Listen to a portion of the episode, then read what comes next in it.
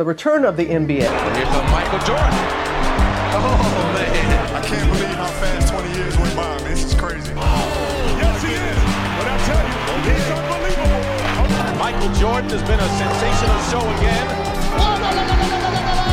Give it right back. Morant. Oh, my goodness. Look at that pass. Curry, a floater on the fly. Oh, my God.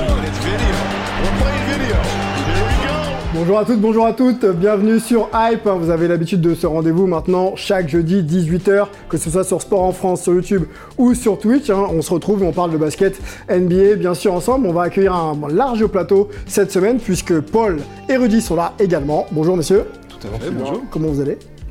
Ça va très bien. Très bien, et toi? Melissa Diawakana qui est là, qui essaye de régler sa montre.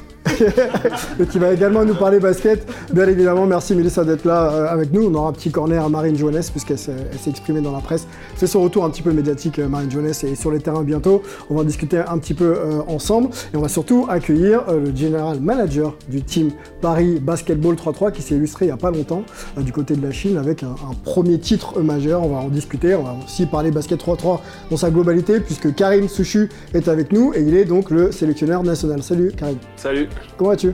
Très bien, très très bien. Merci d'être là. Euh, je t'ai présenté comme un sélectionneur national. Tu as bien sûr une carrière pro euh, et tu as aussi une carrière universitaire du côté de, de Furman euh, University. Moi, j'ai d'abord une première question, puisque beaucoup de Français maintenant font la navette euh, Europe-France, bien sûr, vers les États-Unis. Euh, dans ta, dans ton, à ton époque, c'était peut-être un petit peu plus rare. Comment tu juges et tu évalues un peu le, le vivier maintenant du basket français?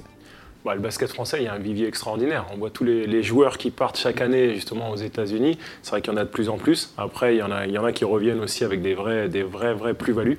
Donc c'est, ouais, je trouve que c'est bien. Et puis euh, ça, ça donne aussi, ça pimente un petit peu, euh, un petit peu tout ça. Un C'est petit bien. peu tout ça. Wemby, extraordinaire. C'est un ovni. Un ovni, hein, on n'a jamais vu ça. hein. Non.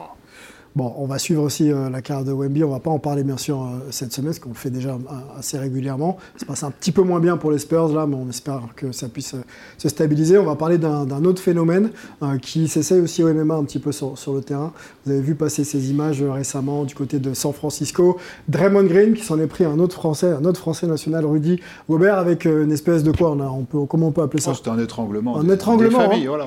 un étranglement des familles. On n'a pas l'image à, à vous montrer. On va, on- on va essayer de discuter un peu de Draymond Green, qui n'en est pas à ses premières, euh, premières euh, faits d'armes, premier fait d'armes, pardon. Voilà, l'image est là. Euh, la sanction est tombée 10 matchs, euh, 5 matchs, pardon. Je vais dire 10 matchs. Tout le monde voulait 10, mais c'est 5 matchs de suspension pour Draymond Green. Déjà sur le geste, euh, échauffouré avec euh, Josh McDaniels euh, qui implique euh, euh, Clay Thompson également. Donc les deux essaient de se séparer et puis euh, on, voit, euh, on voit Draymond Green arriver un petit peu dans l'affaire et donc euh, étrangler Rudy Gobert. Déjà sur ce geste un peu, on a vu, euh, les plus anciens d'entre nous, euh, la NBA des années 90-2000. Est-ce que c'est encore un geste qui est toléré sur le, sur les terrains de, de basket, ça, Karim? Ça n'a rien à faire sur un, sur un terrain de basket. En plus, moi, je suis pas neutre. Rudy, c'est mon gars, on a joué ensemble, c'est vraiment quelqu'un que j'apprécie. Mais sur le geste qu'on voit là, ça n'a rien à faire sur un terrain de basket. C'est complètement euh, disproportionné par rapport en plus à la situation. Mhm. Ça peut même être dangereux parce qu'à un moment donné, c'est un étranglement et on ne sait pas jusqu'où ça peut aller. Draymond Green, euh, voilà, plusieurs, euh, plusieurs euh, sorties, plusieurs expulsions, pardon, je crois qu'il y en a 9 en tout dans sa carrière et quasiment plus de 2 millions d'euros d'amende pour, Draymond Green. 5 matchs de suspension de la NBA, on pensait tous que ce serait peut-être un petit peu plus, les analystes américains pensaient à 10 ou voire plus. Melissa, 5 matchs, est-ce que la NBA n'a pas manqué, encore une fois, d'aplomb pour essayer de remettre un petit peu les joueurs dans, dans le droit chemin Bah, je pense que je rejoins Karim sur le fait que ce geste-là n'a rien à faire sur, le- sur les terrains. Ouais. Après, lorsqu'on pense aux années euh, 90 et euh, le basket d'avant, euh, bien évidemment, c'est des gestes qu'on voyait, mais pareil, qui étaient toujours sanctionnés et qui n'étaient pas, bien évidemment, acceptés. Euh, après, aujourd'hui, euh, par rapport à la sanction, ce qu'il faut regarder, c'est qu'on a eu un enchaînement d'événements, euh, de techniques euh, parfois justifiées et pas du tout justifiées euh, depuis un moment. C'est un peu tendu. Donc je pense que là aussi, euh, il y a eu un peu une mesure de tout ça. Donc la, la, la NBA n'a pas voulu non plus juste targeter à un moment donné parce que les joueurs s'en prennent pas la gueule. Et à un moment donné aussi, les fans viennent pour les joueurs. Ils viennent pour voir les joueurs et pas les, les arbitres. Ils viennent pour voir les joueurs qui se battent sur le terrain ou pour-. Ils pour viennent le- pas voir- non, ils viennent voir un spectacle. Les gens ont toujours payé pour voir un spectacle qui était euh, le, le basketball et les joueurs sur le terrain. Ils viennent voir des superstars jouer. Donc quand ils prennent une technique parce que euh, il a tapé la balle ou parce que euh, il a marqué un dunk, enfin il a, il a, il a fait un dunk et qu'il a. C'est le basket qu'on connaît, quoi. Le mec, il va, il va montrer, il prend une technique. En ce moment, c'est très compliqué. C'est-à-dire que c'est vraiment très chaud, c'est très. Moi, j'ai envie de te relancer là-dessus. Il y a certaines actions que l'on voit où les- il y a des gestes d'humeur de certains joueurs. Boom, technique. C'est Vous ça. pensez que c'est pas toujours justifié.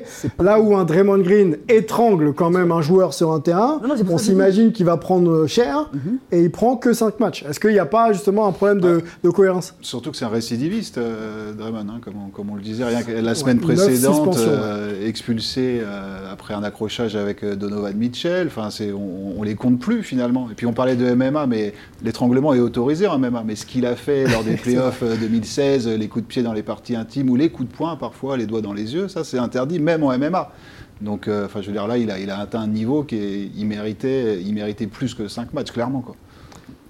Plus de 5 C'est Un geste diffi- comme ça C'est difficile parce qu'après il y a jurisprudence, il y, a y eu d'autres cas, il y a eu d'autres bagarres. On, on- on en parlait hors plateau, euh, enfin hors, hors- hors antenne euh, tout à l'heure. Il y a eu le cas aussi euh, Chris Paul et Ja- Rajon Rondo et qui se mettent des coups de poing et qui eux finalement s'en sortent avec deux ou trois matchs de suspension. Euh, une grosse amende certes, mais voilà deux trois matchs de suspension. On- il faut pas oublier qu'il y a Jamoran qui est sur le côté pour 25 matchs et lui c'est récidiviste avec Oui. une arme à feu. Arme à feu, autre chose. Donc, euh, Arme à à un moment donné, il faut aussi se mettre. Euh, Oui, on, au- on aurait tous espéré, parce que c'est un geste qu'on ne veut pas voir et qu'on ne veut plus revoir, et Damon Green, c'est un habitué du, du fait. Donc, à un moment donné, on a envie de, de sanctionner lui plus que d'autres, parce Ouais. que c'est un récidiviste plusieurs fois, comme tu l'as dit, neuf fois. Mais euh, après, il y a jurisprudence, donc oui, quand on met 2-3 matchs sur, sur un, 25 matchs sur un autre, lui, il s'en prend 5, c'est plutôt correct. Il, faut savoir que ces matchs-là sont sans salaire, donc il perd quand même plus, presque 700 000, 800 000 de salaire. C'est pas rien. Donc, pou- oui, on peut dire que finalement, ça va, ça va. 25. Vas-y, je, sais que tu veux rebondir. Il y a juste, le- je trouve- il y a une tendance un peu, je trouve actuellement aussi, les- les- on pousse, on, on dit ah la NBA c'était plus physique avant. Et j'ai l'impression que les joueurs, ils se forcent des fois aussi Ah. un peu à être physiques, à faire des sales fautes pour un peu justifier que c'est aussi physique aujourd'hui. Je sais pas, moi j'ai cette impression-là, j'entends toujours ce commentaire-là. Oui, c'était physique avant, mais c'était pas les mêmes joueurs, c'était pas le même concept, c'était pas le même, le, le règlement a changé aussi les règles. Euh, l'impression qu'ils veulent prouver quelque chose des fois, donc c'est ça qui, ça amène un peu ça quoi. Bah. Moi, je pense que c'est plus, une, plus une frustration Mhm. des joueurs qui, justement, des fois, ils ont envie de bomber le torse après un gros dunk. Il y en a qui s'accrochent qui et ils se prennent des techniques. En fait, ils peuvent plus rien faire, ils peuvent même plus trash talker. Donc, du coup, quand euh, il y a un une action, elle est excessive. Quoi. Et donc, les gars, à un moment donné, ils sont frustrés parce que c'est quand même un sport. Tu as envie d'impressionner l'adversaire et de le. Voilà, parfois montrer que tu T'es là, quoi. vide, là, quoi. Mhm. Et au final, les arbitres, bah, ils t'en empêchent. Donc, euh, peut-être, parfois, par frustration, bah, les joueurs, dès que ça part un peu en sucette, Alors, rapidement, ils en pour profitent. finir, Ouais, pour- ils pour en finir, profitent Mélissa. et voilà. Non, mais moi je rejoins cette analyse-là parce qu'au final, on reste à- dans un sport qui est très émotionnel. C'est-à-dire que on se- nos, nos émotions sont retransmises par rapport à ce qu'on fait. Euh, lorsqu'on marque un panier à trois points, lorsqu'on se fait un peu charrier, etc., il y a quelqu'un qui te rentre dedans et que tu veux lui répondre, on répond sur le terrain. Et aujourd'hui, tu peux plus le faire. C'est-à-dire que même marquer un dunk et regarder un mec en face, comme. euh, comme euh, Bon, on est d'accord que tout ça ne justifie pas quand même de- d'étrangler quelqu'un sur le terrain. pas, mais il faut comprendre quand même, On le- ça reste des bonhommes, ça reste euh, de la testostérone. Enfin, ça, c'est, c'est- il y a plein de choses, quoi. Ouais, ok. Euh, on- au niveau des amendes, on a parlé de Draymond Green, euh, on parle aussi de Rudy Gobert qui prend 25 000 quand même. Euh, Clay Thompson aussi qui prend 25 000 et puis Ouais. Josh McDaniels. Est-ce que, sur ça, c'est pareil, il y a une question d'équité Parce ou pas? qu'il a étranglé, enfin selon les images, on le voit, il prend d'abord Clay Thompson, Rudy en fait. Donc c'est ça qui est sanctionné. Mais d'ailleurs, il a dit qu'il allait faire appel de, de cette sanction, de, de cette amende. Donc on va voir ce que va dire la NBA, mais je pense qu'il veut, il veut pas en rester là, notre ami Bon, Rudy. je, je, va falloir surveiller le, le retour euh, des, des Ouais, Warriors du côté de Minnesota. Je pense qu'ils vont être bien reçus. On avance, on va parler du basket français, du basket féminin. La rentrée de Marine Johannes dans les médias, ça s'est fait la semaine dernière. J'ai eu la chance, moi, pouvoir de, de lui poser quelques questions. On l'écoute et puis ensuite, euh, on, on en discute ensemble. Ouais, c'est vrai que c'était une expérience, euh, bah, c'est incroyable pour moi de, vivre ça. Euh, déjà d'aller en WNBA, c'est toujours euh, un truc assez spécial pour moi. Après, on avait, je pense, l'équipe pour aller en finale, donc c'était vraiment l'objectif de l'équipe. Et, donc ouais, de vivre ces, ces premières finales WNBA, ça a été assez spécial. Une ambiance assez incroyable avec... euh, 18 000 personnes, euh, un truc comme ça au Barclay. Donc c'était assez, euh, assez impressionnant et c'était euh, vraiment sympa comme, comme expérience. Aussi d'évoluer avec des jeux comme Stewie, euh, Sloat, euh, c'est quand même impressionnant parce que des, elles font partie des meilleures joueuses de la ligue. elles ont déjà, déjà gagné des titres. elles savent comment, comment refaire ça, comment travailler. Et rien que ça, c'était c'était vachement enrichissant pour moi de, de, voir ça en live en fait. C'est vrai que ça fait plaisir. Il n'y a pas meilleur comme euh, commentaire. C'est quand même l'un des plus grands joueurs NBA, donc c'est, assez spécial. Euh, mais ouais, c'était, c'était vraiment sympa. J'ai reçu beaucoup de, de messages euh, de mes amis en France. et donc, même eux, c'était assez incroyable, quoi. Donc l'été prochain, je me suis engagée avec, en discussion avec Jean-Pierre, Aimé, que, que je serai présente donc, le, premier jour de la préparation. Donc si je ne me trompe pas, c'est le 6 juin. Euh, mais après, euh, oui, en 2025, c'est vrai que j'aimerais retourner en, en WNBA euh, et pourquoi pas aussi faire une, une saison entière là-bas en fait. Marine Jones qui répondait à, mes questions, qu'on a vu aussi de, du côté de NBA Extra il n'y a pas longtemps, là, euh, se poser un petit peu, revenir aussi sur sa saison estivale. Vous savez que la WNBA, c'est euh, l'été, une partie de l'automne. On va se focaliser un petit peu sur ce qu'on a vu, nous, et observé, euh, à la fois sur le jeu, donc il y a des stats, 7 points à 41% au tir, 1,5 rebonds quasiment et 1,7 passes. Mais, euh, Mélissa, on a vu une Marine Johannes contente euh, d'être euh, à New York, contente d'être sur les terrains new-yorkais, de jouer avec les joueuses qu'elle a citées. Euh, est-ce que tu penses qu'on peut revoir cette même Marine là dans le championnat de France dans quelques semaines? Moi, je l'espère. Je l'espère parce qu'elle le mérite, parce qu'elle sort d'une grosse saison avec la Svel où elle est championne. Elle va là-bas, elle, goûte quand même à, la finale qui n'est pas rien, finale de WNBA. Donc quand on revient ici, ce qu'il faut surtout pas, c'est essayer de mettre une certaine pression en voulant qu'elle fasse exactement la même chose. Les saisons ne se ressemblent pas. Quand même, on peut les enchaîner, il peut avoir des tendantes qui sont, qui sont hautes.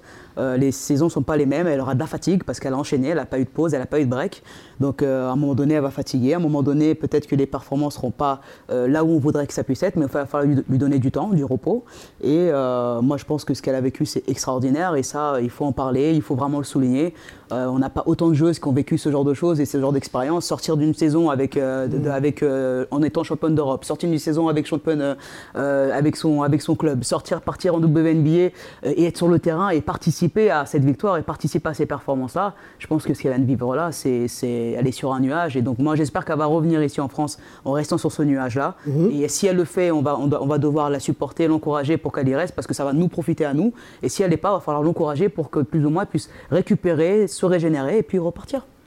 Jones qui euh, l'a affirmé, elle sera présente au rassemblement de l'équipe de France euh, dès le premier jour, 6 juin, euh, rassemblement de l'équipe de France pour donc la campagne estivale et olympique, on espère glorieuse. Donc voilà, il n'y a plus de débat autour de sa présence et son implication. D'ailleurs, elle n'a pas trop voulu s'étendre sur le sujet, hein, j'ai l'impression. Non, non, non, non. On tourner la page de tous Avançons vers justement l'objectif olympique. C'était vraiment le focus qu'elle voulait faire passer aux médias. Ça, a été fait. nous, on va pas parler des Jeux olympiques, on va revenir sur la NBA, notamment un cas James Harden dans le d'accord, pas d'accord.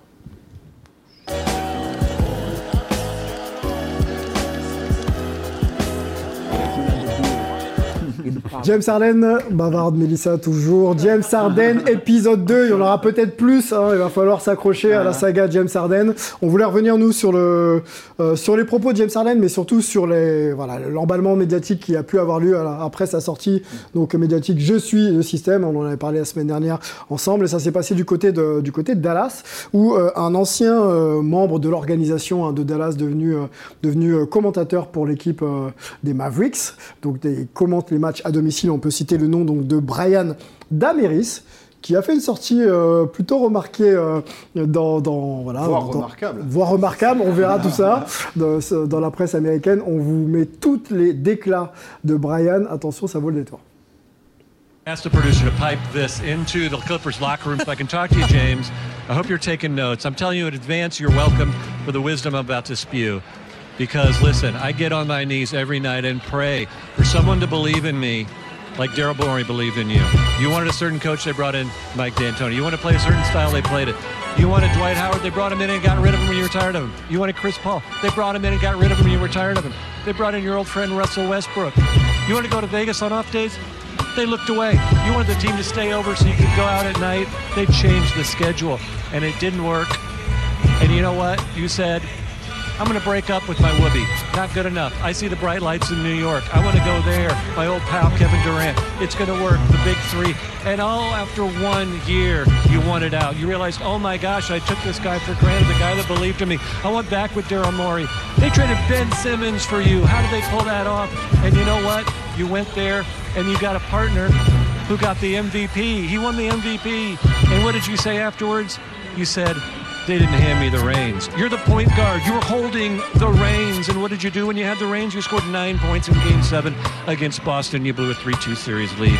So they co- they fired their coach. Not good enough. You broke up with the guy who believed in you again. You said, the bright lights of LA, that's where I want to go. Let's see if that works. Listen, James, have you ever had those friends who had bad roommates? Over and over, they complained about their bad roommates. This guy's terrible. The bad roommate here. They never thought to be self-aware enough that they're the bad roommate. They're the problem. Hey, James, you're the problem. If this doesn't work this year in this system with this team, then you're going to go and point fingers at everybody else, and you're going to go back home and you're going to start swiping right for another team, and there's not going to be anybody left. Because, James, you're not the beard, you're not the system, you're the problem. Brian Dameris, euh, voilà, un sulfateuse sortie, clairement, euh, tout, est, clair euh, dans destination de James Harden et ses propos Je suis le système. On peut citer aussi James Harden et le résultat justement de son arrivée du côté des Clippers, parce qu'il n'y a pas de match gagné encore, hein, 0-6 pour l'instant sur la dimension un petit peu globale. Il n'est pas le seul responsable, et depuis qu'il porte la tunique, l'équipe ne gagne pas. On se fait un petit d'accord, pas d'accord ensemble sur le fond et la forme de Brian Dameris. Et puis on essaiera de voir aussi si euh, dans la relation un petit peu sportive de haut niveau et, euh, athlète, on peut euh, comme ça tout, tout se permettre et puis invectiver les joueurs en, direct comme ça. hein. puisque c'était en direct sur Bailey Sports Vidéo Rotier. On peut le dire aussi. Qui est d'accord ou pas d'accord avec les propos de Brian? Rudy, je sens que tu es un peu mesuré toi. Je, je suis mesuré. Moi, je suis, je suis d'accord sur le fond, je suis pas d'accord sur la forme. Très bien, Mélissa, plutôt D'accord sur le fond, d'accord sur la forme. Ok. Est-ce que tu es prêt pour démarrer le petit duel? Une petite minute. Dès qu'on est prêt en régie, on sort ça et puis, euh, et puis Karim va trancher, donnera aussi ses arguments si, si t'en as. Ouais, exactement. Allez, quand tu veux, Rudy. Alors moi, le, sur le fond, je suis tout à fait d'accord. Après, bien sûr, euh, James Harden a lancé aussi la petite, euh, la carotte pour se faire, enfin le bâton pour se faire battre. Par contre, il faut pas oublier qu'on est quand même à la télé, même si on est journaliste, on peut pas non plus tout dire non plus, enfin pas. Bon, il faut, on peut le faire comprendre, on peut, il y a des mots que parfois il faut pas, faut, faut être mesuré. Moi, je trouve qu'en tant que journaliste, il faut que parfois qu'on arrive à être mesuré justement sur nos propos et les mots qu'on peut utiliser. Donc oui, James Harden nous nous embête tous, on sait euh, ce qu'il peut dire parfois, on sait ce qu'il a pu faire ces dernières années. Par contre, il ne faut pas oublier que quand même il arrive dans une nouvelle équipe, il arrive d'une semaine à l'autre. Oui, c'est lui qui l'a voulu, mais il arrive en, en méforme, donc c'est son problème aussi. Il, est- il nous montre depuis le début qu'il y a un manque de professionnalisme aussi chez lui, il y a un manque de remise en question, et c'est là où moi j'aurais plutôt insisté en tant que journaliste, et au lieu de dire oui, au lieu d'être le système, je- je- voilà, Non, moi j'aurais été le problème. Fini là Alors, c'est. Voilà, Moi, merci. dit, Je sais pas de carton là- jaune, mais sinon, on va aussi faire comme elle est. Pardon. Technique On- on comme a- la NBA. On n'a pas le temps, on n'a pas Mais le temps. là, pas je, sais, fini, je sais pas, moi je savais pas que Comme la NBA technique, top. Pardon. Bien, merci.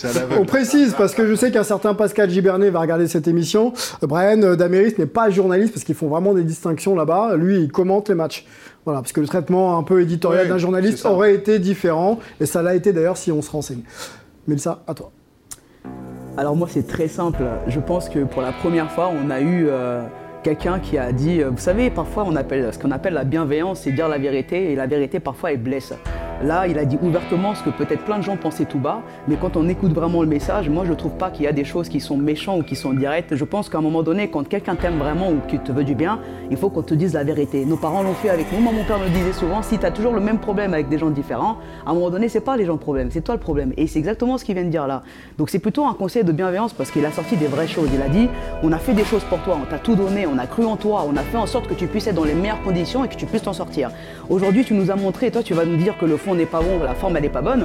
Mais James Harden, quand il est parti en Chine et que devant tout le monde, il a pointé entre guillemets son, son, son patron, tu diras à quoi tous ces jeunes qui sont là aujourd'hui qui regardent ça? Que c'est possible d'aller devant un, un micro, de- d'aller devant une, cha- euh, une chaîne télé, d'aller devant son bureau et dire à un patron écoute, euh, ce que tu fais c'est de la merde et comment tu m'as traité, j'aime pas, et ce que tu fais, t'es injuste, un menteur? No way. Ok, les arguments de Mélissa. Elle Toi, a dit t'avais- les termes, hein. T'avais préparé, hein, toi, t'étais bien là.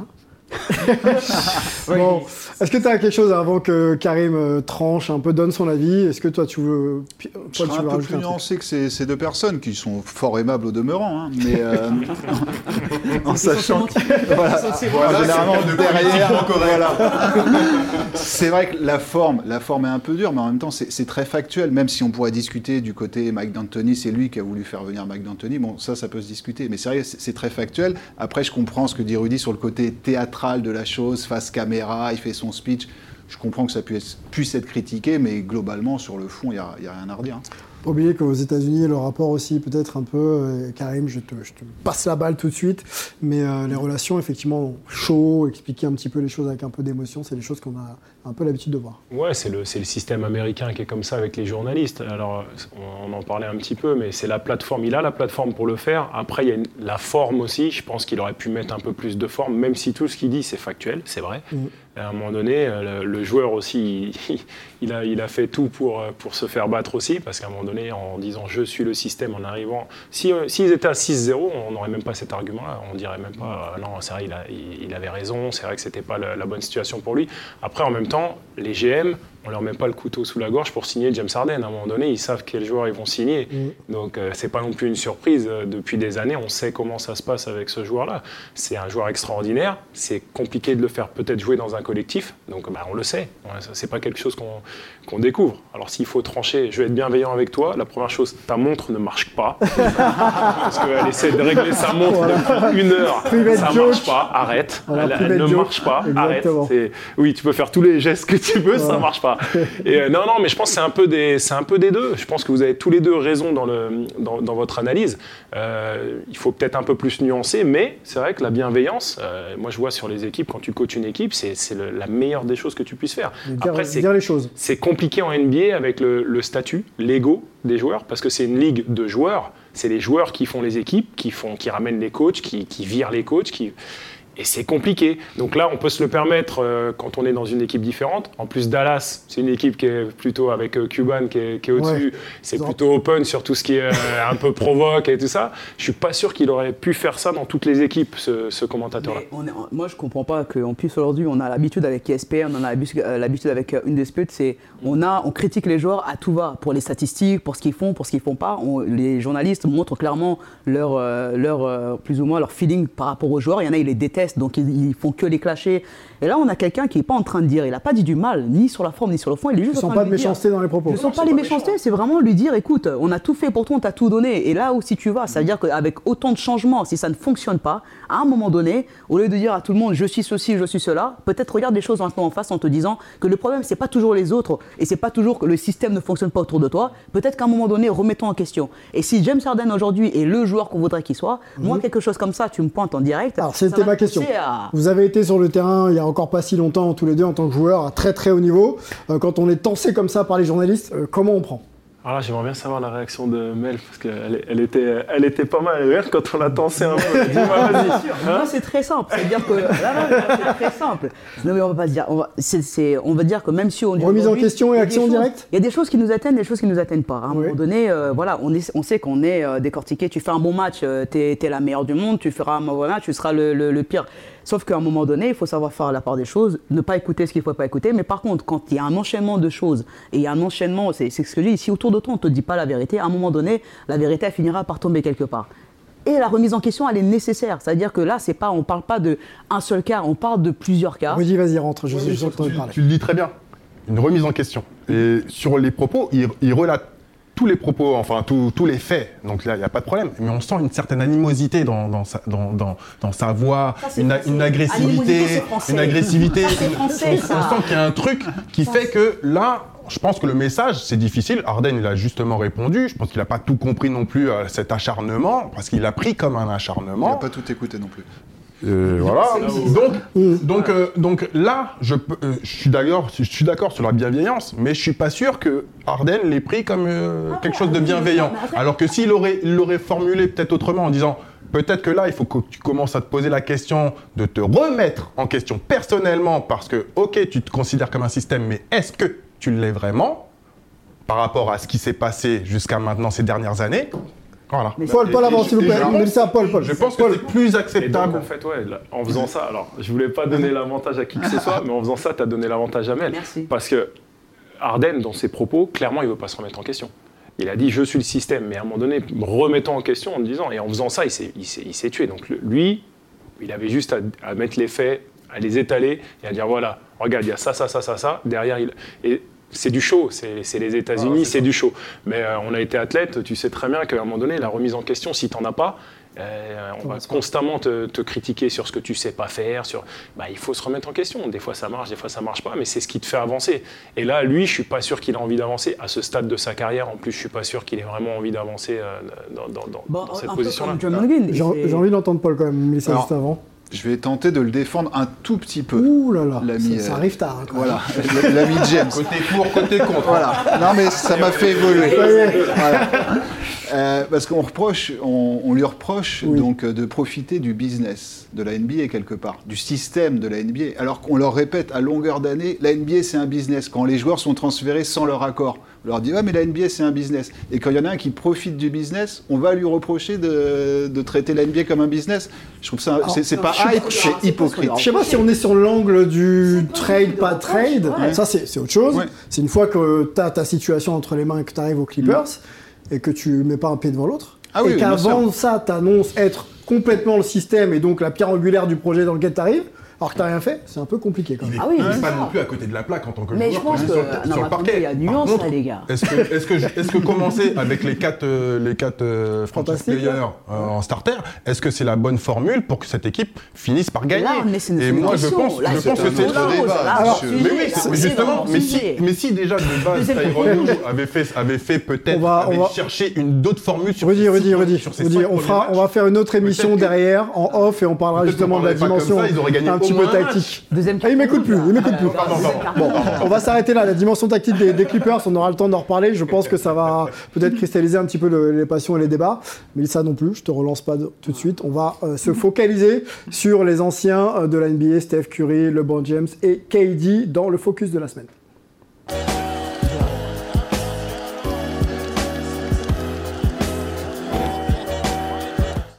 Euh, deuxième carton rouge, on n'est pas au foot là. hein. Là, c'est anti-sportif, dehors, deuxième technique. Euh, focus de la semaine. Steph Curry, LeBron James et Kevin Durant sont en feu. Euh, les trois ont plus de 35 ans et sont titrés NBA, partagent aussi des titres de MVP. Voilà. Le palmarès de ces monstres, vous, vous, connaissez, on va pas le réétaler euh, ensemble. Euh, Lakers pour LeBron James, euh, Phoenix, donc deuxième saison pour Kevin Durant du, côté des Suns, et Steph Curry qui est toujours dans sa franchise de cœur, ça vous le savez. J'aimerais qu'on se positionne, moi, sur l'un des trois aujourd'hui. Qui vous impressionne le plus de par les performances, la longévité, euh, l'impact sur son équipe, l'impact sur euh, les générations actuelles. Quand on discute un peu avec nos amis, notre famille, quel nom peut ressortir On va globaliser un petit peu quand même pour essayer d'avoir une, une, une discussion un peu large, parce que les chiffres, oui, mais l'impact de, de, de- de ces joueurs sur la NBA. Karim. Bah, LeBron, pour moi, pourquoi? Parce qu'en termes de longévité, c'est le premier qui pour moi ressort. Euh, oui, alors Kevin, Kevin, Durant, euh, Kevin Durant Ouais. et, et Steph Curry, c'est un, un niveau en dessous en termes de longévité, je te parle. Parce que le, le- le- LeBron, ça fait quand même un moment qu'il est là. 21 Alors, saisons. longévité, on, on- on précise tout de suite, LeBron commence avant, Mhm. donc forcément le parcours est plus long, mais il aurait pu s'arrêter plus tôt. Euh, et quand tu parles de longévité, est-ce que c'est à haut niveau de maintenir ce cap? C'est ça une longévité à haut niveau. C'est-à-dire que ça reste pour moi des top 10 de la ligue. Euh, je, je suis large pour pas qu'il y ait d'arguments sur euh, top 3, top, top 10. Comme ça, on sait qu'il est dans ce Aujourd'hui, là, on parle, hein. Ouais, aujourd'hui, par son QI basket, par ce qu'il apporte encore. Par, euh, et puis c'est un joueur qui est quand même dominant. Il a, il, il a quel âge là? Il a... Euh, c'est 38. 38, ouais, 84, 39 là dans quelques semaines, 21e saison. Tu vois, je me faisais la réflexion quand, quand je regardais Jordan jouer sur ces dernières saisons. Il, il était physiquement un peu plus à la peine que ce que peut être euh, LeBron James aujourd'hui, euh, quasi au même âge. Jordan, il avait, il avait changé son jeu. Il avait complètement changé, il avait complètement changé son jeu. C'est- Area, le Ah, physique. Allez, on, euh, allez, on y va sur Jordan tout de suite, vas-y, On peut faire un duel là sur. Bah, on va, on peut, hein, il n'y a pas de Parce souci. que là, là, il n'y a pas de problème. hein. Pas comparable. Pourquoi pas comparable, Jordan Juste sur ce côté-là, pas comparable. Tu joues dans deux générations différentes, avec deux, deux airs différents, où le basket, il est. et- C'est ça, c'est-à-dire. Lakers. Pas le même Euh, poste. Jordan est, re- est revenu à, à et- Washington. Et hein. pas les mêmes, et pas les mêmes règles, et pas les mêmes règles aujourd'hui. Ça veut dire qu'aujourd'hui, les joueurs ne sont pas. À l'époque de Jordan, les joueurs ne sont pas aussi protégés. Est-ce que tu es d'accord pour dire que Jordan avait changé son jeu à la fin de sa carrière? C'est-à-dire que c'était exclusivement sur du shoot extérieur, exclusivement, il y avait encore des, figu- Mais des fulgurances. Là a- où LeBron, il a encore la tête au cercle. Oui, quoi. parce que c'est incroyable pris ce les mêmes points que Jordan a pris. Jordan a dû euh, Oui, c'est s'adapter. plus C'est souvent pas les mêmes euh, points que LeBron. Ah oui, non, Mais euh, moi, je trouve que si tu regardes vraiment le- leur jeu, le, le jeu de LeBron, il est pareil aujourd'hui qu'il y a 2, 3, 4 ans. C'est Pas, pas- sortir. pas trop longtemps sur Jordan euh, euh, LeBron, parce que ça, on va, on va faire trois heures dessus. oui. Euh, moi, je veux qu'on se refocalise sur euh, les performances de Kevin Durant et de, et de Steph Curry. Donc, 35 ans, on l'a dit, 16e saison pour, pour KD, 15e pour, pour Steph Curry, double MVP pour Steph Curry, etc. Euh, MVP aussi pour, euh, pour Durant, on l'a dit. Les- le début de saison, là, si on reste sur le début de saison, il y a un peu plus de 10 matchs de jouer. Euh, lequel Bon, LeBron à part, KD, Steph, LeBron, Curry. Curry. Curry. Pourquoi? Curry parce que après euh, je vais fâcher les nouvelles générations mais moi je reste sur ce côté-là où euh, on a un mec qui a commencé avec euh, avec son équipe c'est-à-dire qu'il est avec cette franchise-là depuis longtemps. Il est champion avec cette franchise-là. Aujourd'hui voilà il devient comme nous tous vieux mais il porte encore cette équipe-là. Ça veut dire qu'il est capable de mettre ses 30 points il est capable de porter et gagner à lui tout seul. Il a quand même à ramener une autre dimension du jeu qui est dans le shoot. C'est-à-dire c'est le mec qui va sortir de la ligne euh, du milieu il est capable de balancer. Et jusqu'à aujourd'hui on n'arrive pas encore à s'adapter et défendre correctement sur Curry c'est le joueur qui a euh, ramené une autre dimension dans le jeu off-ball. Ça veut dire que le gars, sans avoir la balle dans les mains, il t'a ramené quand même une dimension de- du joueur, ce qui est capable de faire un joueur sans la balle dans les mains, dans les rotations, dans les, dans la, dans les, dans les courses, et euh, forcer la défense à s'adapter. Et moi, je trouve que ça, de le garder année après année et de l'augmenter, il, il est génial. Et ça, pour ça, respect. Parce que jusqu'à aujourd'hui, on n'a pas réussi à trouver le moyen de l'arrêter. Et tu as beaucoup de joueurs qui commencent à le faire. Tu as Damien Lillard qui commence à tirer aussi de plus loin. Mmh, Donc, qui recule, qui recule, ouais. Tu recules des joueurs comme ça. Jusqu'à aujourd'hui, on n'arrive pas à trouver la clé pour pouvoir arrêter ce genre de joueurs Mmh. et arrêter ce genre d'équipe qui joue autour de ça. Et ça, c'est. Non, mais il a changé le basket. Enfin, c'est le meilleur shooter de l'histoire. Ça, il n'y a, rien à dire pour Curry. Euh, pour revenir sur, sur KD, c'est- il fait une saison de MVP pour l'instant, donc euh, respect. Mais encore une fois, d'accord avec Karim, moins avec ces deux individus. Car, Qu'on plus de prénom maintenant. non, non. Au bout de 30 minutes, on a plus de prénom. toujours. Juste parce qu'il a choisi LeBron. Oui, non, mais dis-nous, voilà, c'est- dis-nous. on sait que Karim est un homme de goût, il l'a encore prouvé. Je veux dire, les, les Browns, on parlait de longévité, de l'impact sur les jeunes, l'impact sur le jeu. Là, il vient de dépasser Jason Kidd euh, en, triple-double. Ouais, ouais. Hier soir, enfin, je veux dire, c'est hallucinant ce qu'il fait. Il monte encore à, à une hauteur, enfin, il fait des, des alley-oops. euh, Enfin, on se dit, mais il, il a pas bientôt 39 ans. Regardez le pourcentage au tir de LeBron James quand même. 64%. Ouais, bah, il fait- 64% à Mais il 38 ans. porte les Lakers. C'est le même pourcentage au lancer franc, donc euh, bon, pour un Ah, euh, Il ça fait mal. Hein. Très, Pour un très. fait mal. Je suis désolé. c'est pas le débat. Non, Encore J'ai une fois, jamais dit que c'était avec des personnes qui sont fans, ils parlent par rapport à. Ils Ah sont non, fans, absolument pas. fans de parle nous, absolument on parle pas. des fois, nous, on parle. Alors, tu par- Alors justement, ton joueur parmi les trois. Moi, c'est KD. C'est KD parce que justement, on parle de longévité. Pour moi, les trois, dans, la, dans, dans leur carrière, sont toujours au top. Ils tournent entre 25 et 30 points en moyenne par saison. Voilà. Et mon ami Paul le disait, hein. c'est mon ami ce soir. toujours. Mais euh, il est sur une saison euh, de MVP. Son, dernier son titre MVP, c'est 2014. Et il est sur les mêmes stats. Il est sur les mêmes lignes de stats. 30 points, 7, euh, 7 rebonds, euh, peu- presque 5 passes décisives par saison. Et il est moins entouré que son époque au KC avec Jess Harden et les Westbrook. Harden, hein. Là, euh, depuis le début de saison, il pallie toutes les absences de, de euh, Bo- Bill- Booker, Bill et Booker. Ils n'ont Bill, jamais joué ensemble. donc, bah, pas, pas les trois en tout cas, Ensemble. soit avec Bill, soit avec Booker, et il maintient. Hier soir, il fait encore 31 points. euh, enfin, La réponse de Karim sur euh, peut-être le choix de, de Rudy, non? Non, sur Kelly, j'allais rebondir Kelly? sur une chose, c'est, euh, et je, je parle en connaissance de cause, revenir d'un tendon d'Achille et être à ce niveau-là, parce que bon, c'était il y a quelques années, mais c'est pas donné à tout le monde. On se rappelle Kobe, quand il a eu ça, c'est- derrière, c'était plus le même joueur. Et là, KD, alors il est, c'est vrai qu'il est unique, c'est un, un joueur longiligne, grand, euh, qui peut se créer son shoot. Pour moi, c'est un des meilleurs, si ce n'est le meilleur scoreur, parce que c'est très dur à arrêter. C'est un joueur qui est, qui est- qui est très dur à arrêter en un Et contre il est sur les deux terrains. Et il est sur les deux terrains et revenir comme il est revenu et faire ce qu'il fait aujourd'hui, je dis chapeau parce que c'est pas c'est pas donné à tout le monde. Après, honnêtement, les trois, c'est c'est des, c'est des Bah, monstres. alors moi, Steph Curry, je veux t'entendre sur Steph parce que dans tes années pro, shooter, Karim, tu étais. À la fin, au début non, mais euh, Bon. ouais non sur Curry, il a clairement Qu'est-ce- il a clairement changé le jeu. Ouais. Euh, ça, dans, il y a eu des bons côtés qu'il a amenés, des mauvais aussi. Euh, je te donne un exemple. Avant, les jeunes, quand ils rentraient sur un terrain, ils voulaient tout, euh, tous dunker. Maintenant, ils rentrent sur un terrain, ils shootent à 10 mètres. Bon, bah, c'est pas bon ça pour toi? c'est- Si, Le mais c'est une, évolution Ouais. de- des mentalités. Il a amené ça. Il a amené, bah, le- il a ramené le shoot aussi au centre des débats. Parce qu'à un moment donné, on était sur le côté athlétique beaucoup en NBA, un peu moins sur le, Mm. sur le, sur le côté adresse. Euh, et lui, il a ramené ça. Et aujourd'hui, on voit que, bah, comme tu le disais tout à l'heure, un Damien Lillard qui shoot de plus en plus loin. Et pour moi, c'est c'est une plus-value. Pour le jeu aussi, c'est bien de voir des, des- des matchs avec plus de points, plus d'adresse, c'est bien. Euh, moi, je parle aussi bah, au 3-3, le, le, le tir- le tir extérieur, c'est essentiel. C'est ce qui te fait gagner les matchs. Donc, à un moment donné, moi, je peux être que pour ce, ce genre de joueur. Et euh, c'est physiquement aussi qu'il a, il a, il a, il a pris énormément. Quand on voit ses premières années et comment il est maintenant, mais par contre, c'est les trois là, en termes d'éthique de travail, c'est c'est incroyable. Moi, je pense qu'il ne faut pas les, les- essayer de déclasser. Il faut juste dire que c'est un peu comme le vin. Et euh, plus, euh, plus il devient ancien et plus il devient meilleur. Et moi, pour moi, je trouve que ces trois-là, plus ils vieillissent et plus ils sont extrêmement bons.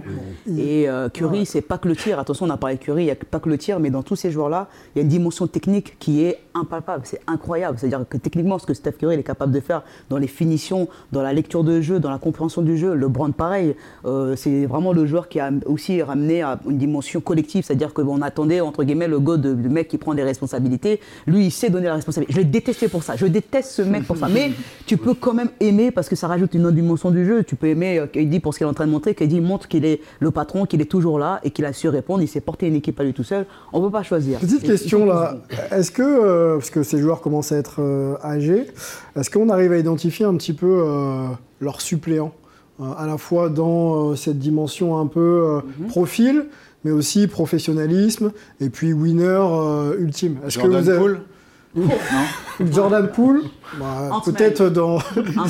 peut-être dans sa partie à lui, mais pas, pas sur les terrains de NBA pour le moment en tout cas. Anthony Edwards. Anthony Edwards, Ouais. Anthony là comme ça. euh, Booker peut-être. Booker. Ouais, il commence à être euh, commence à être un peu plus âgé. Moi, je dirais Anthony Edwards, je dirais euh, il, faudra, il faudra mettre Wemby là-dedans aussi. hein. Wemby, il va falloir hein, le mettre ouais, dedans, il va falloir.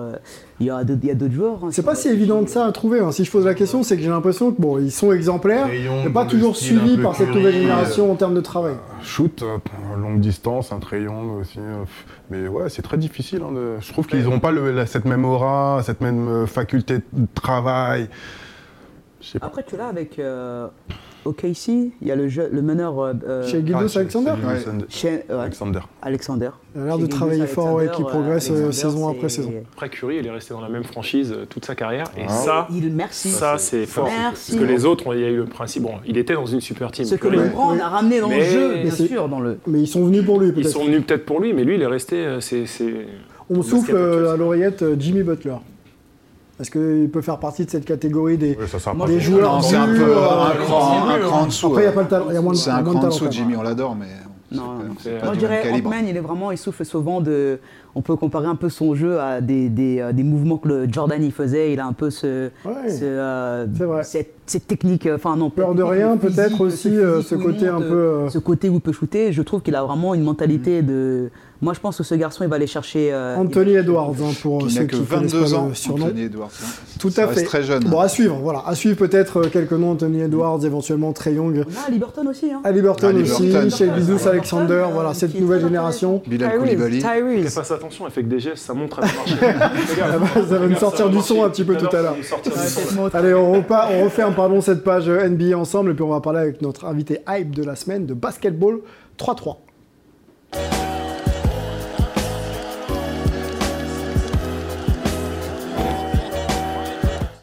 Discussion avec euh, notre invité hype puisque le basketball 3-3 est hype, hein, c'était diffusé sur, Sport en France il y a encore quelques mois.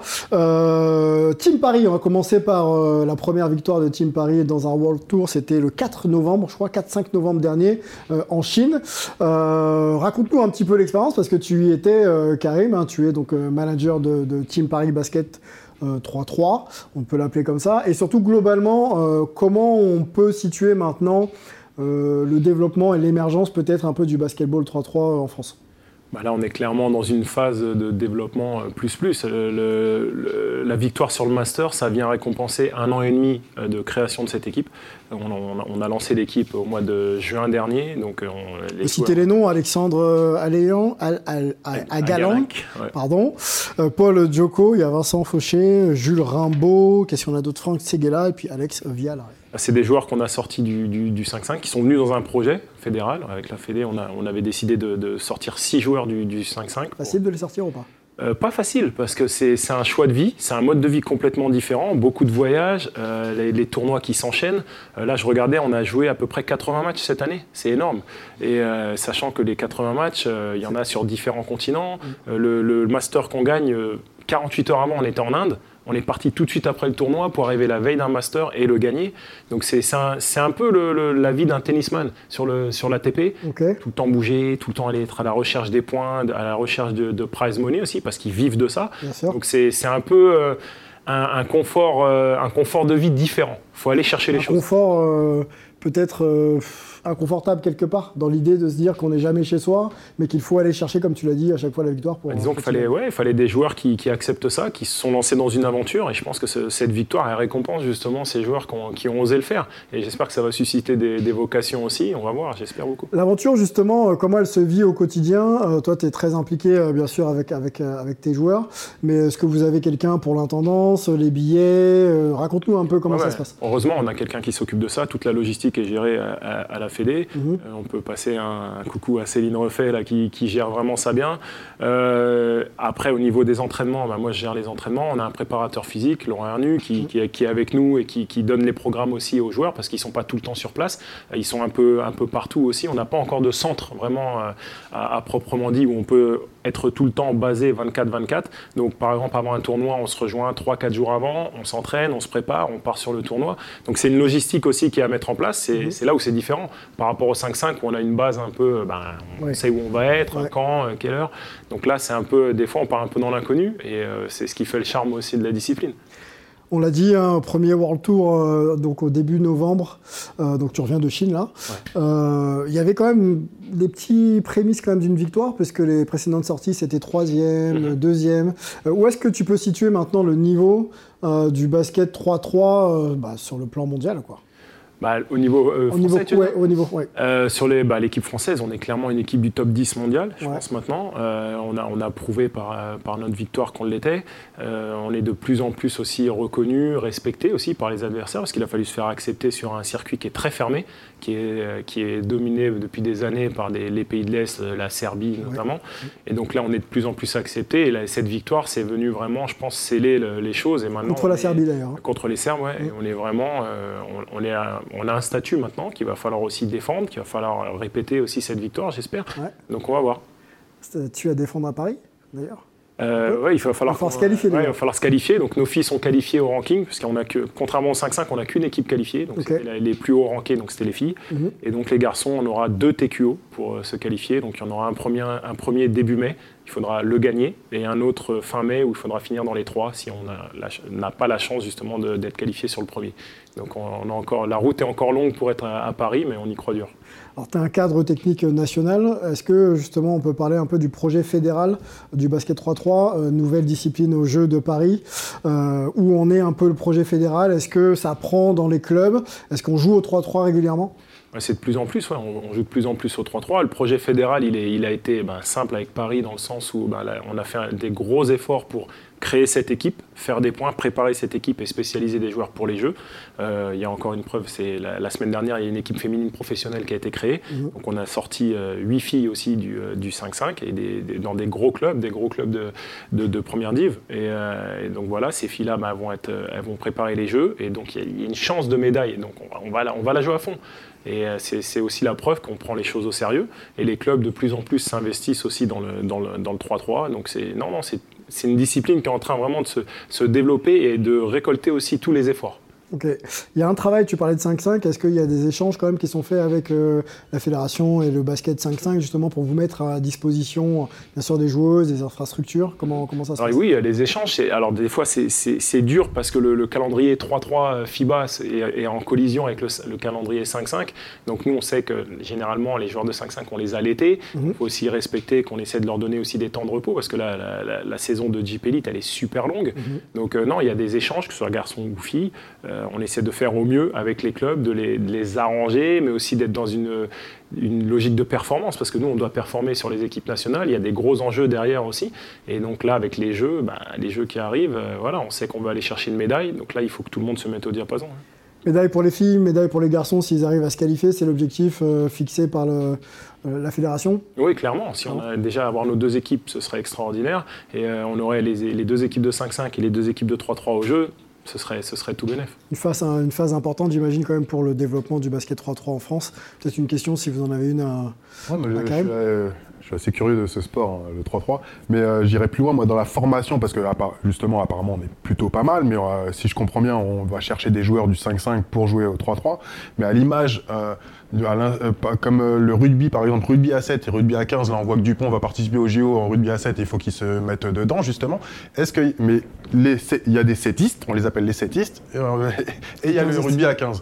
Est-ce qu'il n'y a pas une formation, enfin un projet au 3-3, sein de la, de la. Fédé. Justement pour vraiment avoir des vrais joueurs de 3-3 et pas tout le temps aller piocher de temps en temps, 35, mais euh, Bah là, c'est un des enjeux. Par exemple, le- la continuité de la, team, de la team Paris. Et derrière, ce qui va arriver aussi, on est encore sur une génération de joueurs qui sont très 5-5, formation 5-5, mais on va arriver aussi à une génération de joueurs qui vont naître avec le 3-3, connaître le 3-3, vouloir faire du 3-3 dès le début.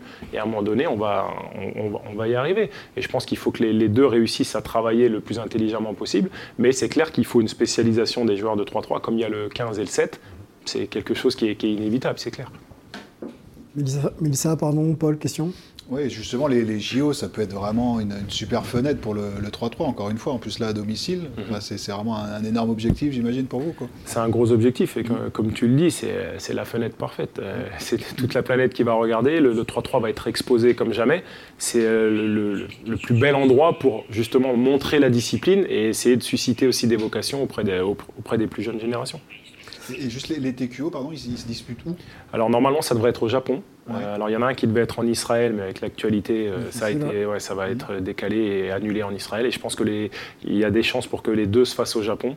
Euh, il y en a un troisième, mais on ne peut pas participer. C'est le TQO universel à 8 équipes. Mais pour faire ce TQO-là, il faut que ton équipe de 5-5 n'ait pas fait les deux dernières Olympiades. Ah oui. Vu la qualité de notre équipe de 5-5, on ne peut pas le faire.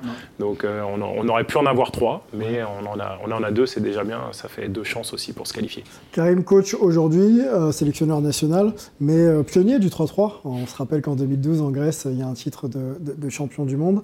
Euh, comment tu... Rappelle-nous un peu, peut-être, parle-nous un peu de cette expérience. Et encore une fois, l'évolution peut-être un peu de la discipline depuis, euh, depuis 2012, donc 11 ans maintenant.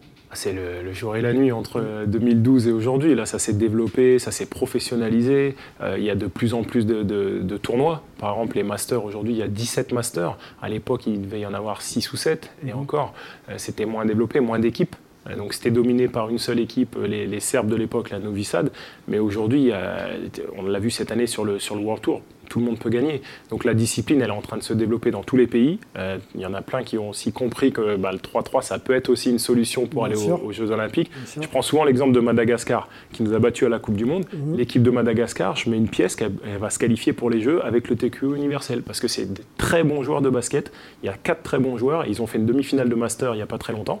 Et, euh, et c'est ça le charme aussi du 3-3, c'est que tout le monde peut gagner. Il n'y a pas de petites nations en fait. Quelle porte ça ouvre? Tu parles de Madagascar, moi l'exemple me, me, me parle beaucoup. Quelle porte ça ouvre? Dans le 3-3 que ça pourrait pas ouvrir dans le 5-5 pour avoir accès à des grandes compétitions euh, internationales comme Bah, ça ça ouvre euh, pour certains pays qui sont un peu plus euh, barrés au niveau du, euh, du 5-5, bah, Ouais. ça offre la possibilité d'aller sur des championnats du monde, sur les Jeux Olympiques. C'est extraordinaire. Des petites nations qui vont aux Jeux. euh, si on se rappelle le, le- le film Rasta Rocket, où euh, se rappelle du ils, film, ouais. ils partent aux Jeux Olympiques sur, sur le bobsleigh, une équipe de Jamaïque, bah, c'est super improbable. Bah, c'est un peu l'esprit du 3-3. Euh, Madagascar aux Jeux Olympiques, waouh, en basket, en basket 5-5, 5-5 compliqué, en basket 3-3 probable. Donc c'est ça aussi qui est bien dans, dans ce sport, c'est que tout le monde peut, peut battre tout le monde et il n'y a pas de petite nation. Les Américains se- sont pas mal hein, du, au côté basket 3-3, mais ils ont aussi une ligue un peu appelée la Big Three, là, qui Mm. marche euh, plutôt bien, en tout cas sur le plan business. Est-ce que tu penses que c'est un bel outil qu'ils ont aussi pour se promouvoir au niveau du basket 3-3 ou est-ce qu'il faudrait faire les choses un peu différemment? Non, ça n'a rien à voir. le- cette ligue-là, c'est plus pour le, le show avec des anciens joueurs NBA. Tu as des paniers à 4 points, t'as des... c'est pas les mêmes règles. Euh, par contre, ils se sont mis sérieusement au 3-3. Il y a euh, euh, Jimmer Jimmer Fredette Fredette, ouais. qui est arrivé, qui a, qui a été lui joueur de l'année en NCAA quand il était aux États-Unis, qui a été des années en Chine et un joueur très très référencé. Gros, gros points, carton ah ouais, euh, ouais, gros shooter. ouais. Ah ouais, ouais c'était, c'est vraiment un joueur extraordinaire. Là, cette année, ils ont gagné deux masters. Donc c'est, ça a pris du temps aussi, parce que ben, au début, ça gagnait pas, ils n'avaient pas l'habitude, c'était pas. Et là, ils sont en train de se roder. Et non, non, tout le monde commence. Et quand il y a une médaille à prendre, euh, Justement, c'est quelle est la différence, justement, toi, technicien, qui a joué dans les deux, quelle est la différence entre le 5-5 et le 3-3 le rythme, le rythme est différent, le- la notion d'impact, euh, les arbitres, euh, c'est pas la même chose et c'est beaucoup plus euh, toléré les contacts au, au 3-3 et, euh, et puis c'est très spécifique. Le- bon, les règles sont à peu près les mêmes, mais c'est un peu différent sur des, sur des petits points, mais ça reste du basket. Souvent, je dis, on me dit c'est pas du basket. Non, je dis c'est pas du basket 5-5, mais ça reste du basket. C'est les mêmes fondamentaux, la, la finalité est la même, hein, marquer un panier. Et euh, sauf que oui, ça va plus vite. c'est- Les joueurs sont, c'est des profils différents. Il n'y a pas de très très grands, par exemple. C'est c'est généralement les, les bonnes équipes, c'est plus ou moins, allez, tout le monde à peu près à 2 mètres, un peu en dessous, et, euh, assez tanké. C'est et puis une, une grosse grosse capacité d'adresse. C'est ce qui fait la force des pays de l'est, où euh, sur les tirs extérieurs, ben, ils, ils font vraiment la différence. Sacré cardio aussi, il faut avoir. Ah, cardio, ouais, il faut. euh, Allez, dernière question à Karim, quel est le, le LeBron James du 3-3 Le LeBron James du Est-ce 3-3. qu'il y en a?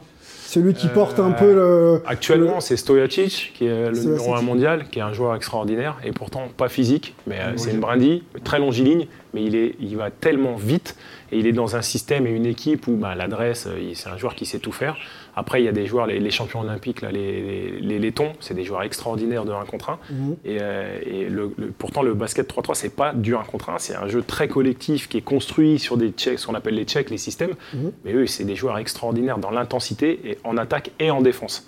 Et c'est parce que bon, on peut récupérer des ballons, et donc c'est. On l'a vu à la Coupe bon du. Monde. ouais. On a Ouais. vu la Coupe du Monde. J'avais encore une question, moi. C'est très intéressant de t'entendre, Karim, sur euh, le réservoir. On a parlé de Wemby, de Bilal, etc. Est-ce qu'il y a un réservoir de jeunes aussi là qui pourrait peut-être aussi, euh, dans les prochains mois, peut-être pas pour cette Olympiade, mais pour les prochaines échéances, arriver quand même euh, à, à performer Oui, ouais, parce qu'on a les, nous, on a les générations U23, donc les moins de 23 ans, qui performent, euh, qui performent bien Ouais. sur les, les compétitions. C'est des joueurs référencés, des joueurs, des très bons joueurs de 5-5, mais qui ont aussi cette fibre 3-3. Ouais. Et donc, comme ils ont cette fibre 3-3, nous, ben, on est, on est, on est content parce qu'on sait que moi, je suis déjà tourné euh, quasiment sur Los Angeles 2028 avec ces joueurs-là.